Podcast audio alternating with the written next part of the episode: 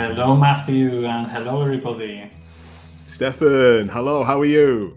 I'm doing good, thank you. It's nice to see you again. Good and to see you. Welcome, everybody. So, today we are going to have a very interesting topic again. And it's actually it's a topic that I really enjoy, I like a lot. And uh, what's the topic, Matthew? Can you tell us? All oh, right. Okay. So, today is the present perfect. Okay, present perfect some students are scared of present perfect, and it's it can be a bit scary, but we are going to do it easy today. Okay, let's start.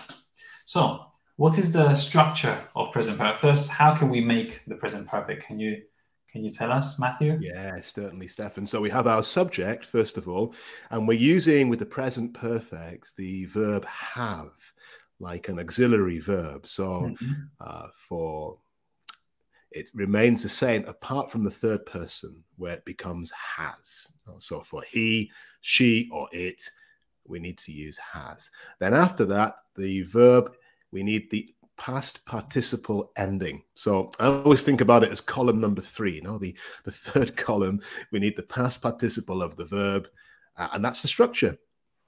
Okay, so that's easy. It can be like, for example, I have seen uh, I have seen someone famous. Yes, okay. I have seen a famous person. Or, for example, another example, I have eaten because it's eat, ate, eaten. I have eaten a really big hamburger. Yeah. Oh. And um, so, what would be the question like, Matthew? How can we okay. change this into a question?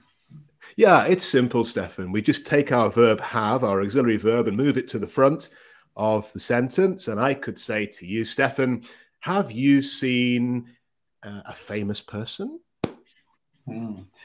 I have seen a famous person. Very good. So, or for example, Matthew, have you eaten Chinese dumplings? I have, Stefan. Yes, and uh, I'm hungry now, actually. So that's a nice idea. Yeah. Good. Very good. So the affirmative and the questions are very easy. What about a negative? How can we do a negative, Matthew?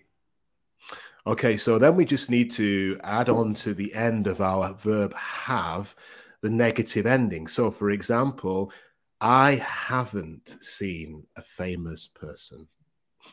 Actually, Matthew. Yeah, yeah, Sorry. go ahead.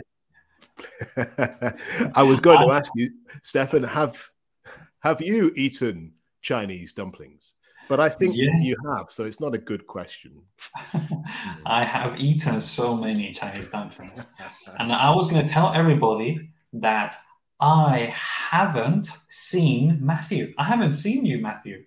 No, it's true. We haven't. No. Only on these podcasts, Stefan. Yeah, that's true. We need to solve that. Good. Well done. Hey, Matthew, have you seen Rodrigo? Uh, that's a good question, Stefan. I I haven't. I haven't seen Rodrigo. Um, yeah. Okay.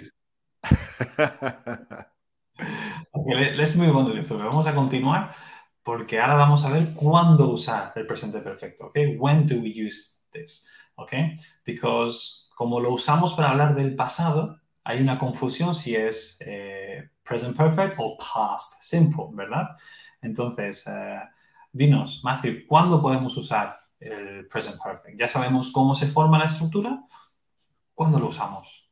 Vale, Stefan. Okay. Uh, we can use the present perfect to talk about finished actions, things that are finished, but uh, maybe we're talking here about life experiences. So things that happened to us in the past. Very good. Yes. So we use the present perfect for experiences. Okay. Let me ask you uh, Matthew, have you ridden on an elephant? have you? I, I, had a feeling you were going to ask that question, Stefan. Um, no, no, I haven't, or I've never, never have ridden an elephant. Stefan, have you ridden on an elephant? Yes, I have. I have ridden on an elephant. So this is a really cool experience. Yes, I have ridden on an elephant. Okay. So for me, because I've only ridden once, this was a big experience, yes. But some people they ride elephants every day, don't they? Because they work with elephants, yeah. So maybe they do these rides Um, so for them, it's not an experience. So would they use past simple or present perfect? Mm, so then they would use past simple, Stefan, because like you said, it's not it's not an outstanding life experience. It's just something that they do as a routine all the time. Yes. For example, uh, Matthew, do you often go to London or to England? Um, yeah.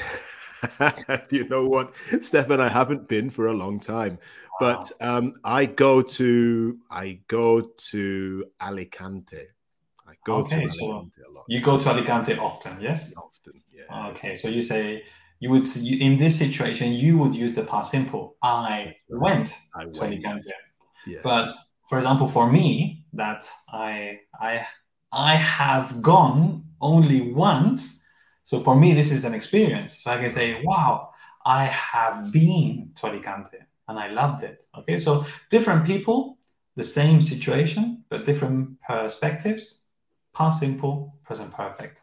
Muy bien, entonces vemos, hacemos un repaso que si para ti es una experiencia, ¿vale? Usaríamos el presente perfecto. Pero si es algo rutinario, cotidiano, usaríamos el pasado simple, ¿verdad? Okay. And also, Matthew, we can use the present perfect for finished actions in the past that affect the present, ¿ok? Acciones que terminaron en el pasado, pero que nos afectan el presente, nos afectan ahora, ¿verdad? For example, I can say, uh, for example, I can ask you, Matthew, why is he, or why, let's change it, why, yes, why is he so sad? Why is he so sad? So, yeah, um, okay, so I could say uh, he is sad because he has been watching a sad film. Okay, that's that's the continuous. So maybe better for me to say he has seen. He has seen a sad film. Yes, he has seen. He has watched. Maybe he has read a sad book. Yes, and and this affects the present. Yes, or uh, for example, if I if I see Matthew really dirty with paint, I say, "Wow, you're so dirty," and then Matthew would say, "Yes, I have painted my house. I have painted." Finished action, and the present result. Matthew's really, really dirty. okay, I hope you like my examples, Matthew. Good examples, Stefan. I like them.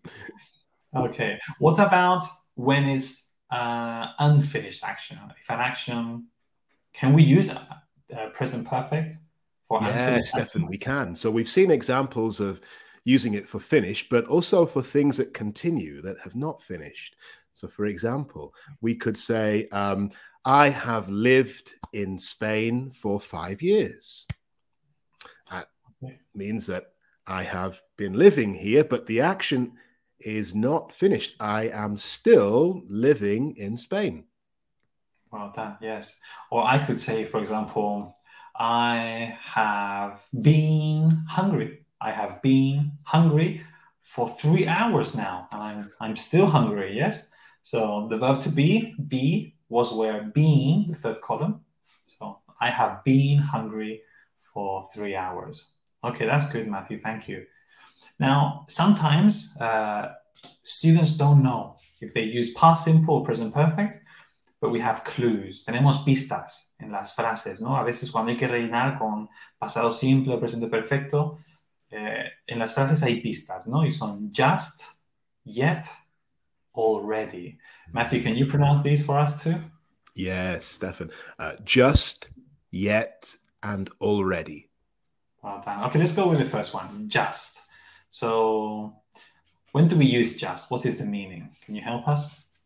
Yeah, Stefan. Okay, so we can use it for affirmative and for questions, and it has the meaning of something that recently happened, maybe even just a few moments ago, and it still has an impact, it still has an effect on the present.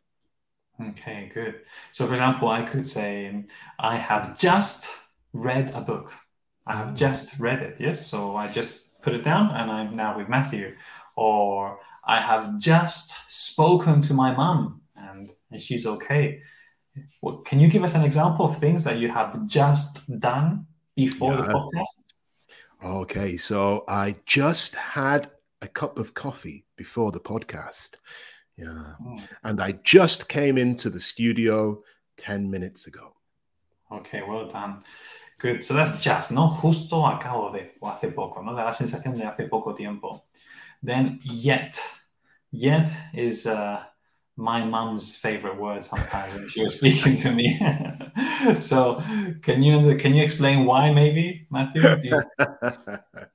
yeah, I think it's also mine. Um, yet, so we use that with negative sentences and also with questions. And it means that there's still something to do. We haven't completed the task. So perhaps my mom would say to me, Have you cleaned your room yet? And she knows that I haven't. Yes, that's true. Uh, es para frases que, como dijo, como dice David, uh, Matthew, son acciones que tendrían que haberse terminado ya. O sea, tendrían, no se ha terminado, pero debería estar ya terminada. Por eso nuestras madres a veces usan mucho el yet cuando hablan con nosotros. Have you, have you done this yet? Or, mom, sorry, I haven't taken out the trash or the rubbish yet. Uh, Matthew, have you done your homework yet? No, I haven't done it yet, Stefan. okay, so there's so many, so many uh, questions that we can use yet, okay? Y eso implica que debería estar hecho, que si no lo has hecho todavía, mm, vas mal, ¿no? Con el yet, con el yet. But sometimes, a veces, sí que lo hemos hecho. Y nuestras madres se sorprenden, ¿verdad? La madre are surprised. Entonces usamos la palabra already. So, Matthew, have you cleaned the car yet? Stefan, I already cleaned it yesterday. Well done. ok, so usamos already para afirmativas y también preguntas, pero es más, es diferente al yet, porque cuando usamos una pregunta con already, es que queremos averiguarlo si ya está hecho simplemente, ¿no? No es que debería haber estado hecho ya, sino queremos averiguarlo. So, can you ask any questions with already, Matthew? Okay, Stefan. So, um, have you seen the new James Bond film already? Yes, I have already seen it. And if it's negative, I can say I haven't seen it yet. No, todavía no. Okay.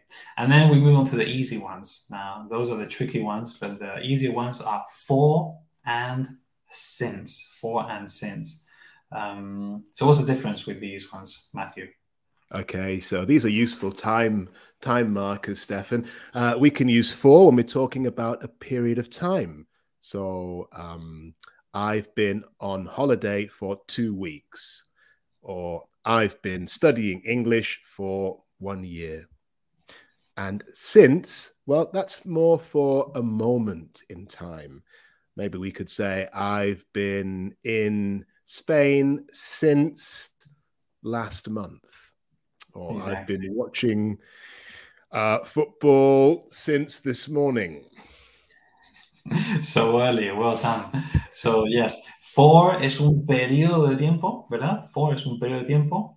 Y since es un punto de partida, ¿verdad? Since. Y ese punto de partida puede ser un, un año, un mes, una fecha, incluso un evento, ¿verdad? For example, I have lived, I have lived here since 1989, or I have lived here since I was born, desde que nací. Yes? Eso es un, no, es un, no es una fecha, pero es un momento de partida, ¿no? or I have I have worked with Matthew since I met him. Desde que te conocí, Matthew, hemos trabajado juntos, ¿verdad? Así que for es un periodo de tiempo y since es un punto de partida en el pasado. Matthew, I have a question. Do these actions, when we use for and since, do they continue into the future? Can they continue into the future? That's a good question, Stefan. Um, so for and since into the future, I think yes. Example, I have lived here. I have lived here for three years. Will. I continue living here? That's right, of course. So it continues. Yes, it tells us that you started then, and the action continues and could go on into the future. Yes, it could go on. Very good. Well done. Okay, so I think that was a good explanation of the present perfect. So, si alguien quiere tener una clase con Matthew o conmigo o con alguno de nuestros profesores o quiere pues averiguar más, practicar, pues siempre podéis entrar a nuestra página web que es campus.trainline.com y estaremos súper contentos de, de trabajar con vosotros. Matthew, thank you very much as always and see you. Bye bye. Thank you. Uh, see you next time. Goodbye. Bye.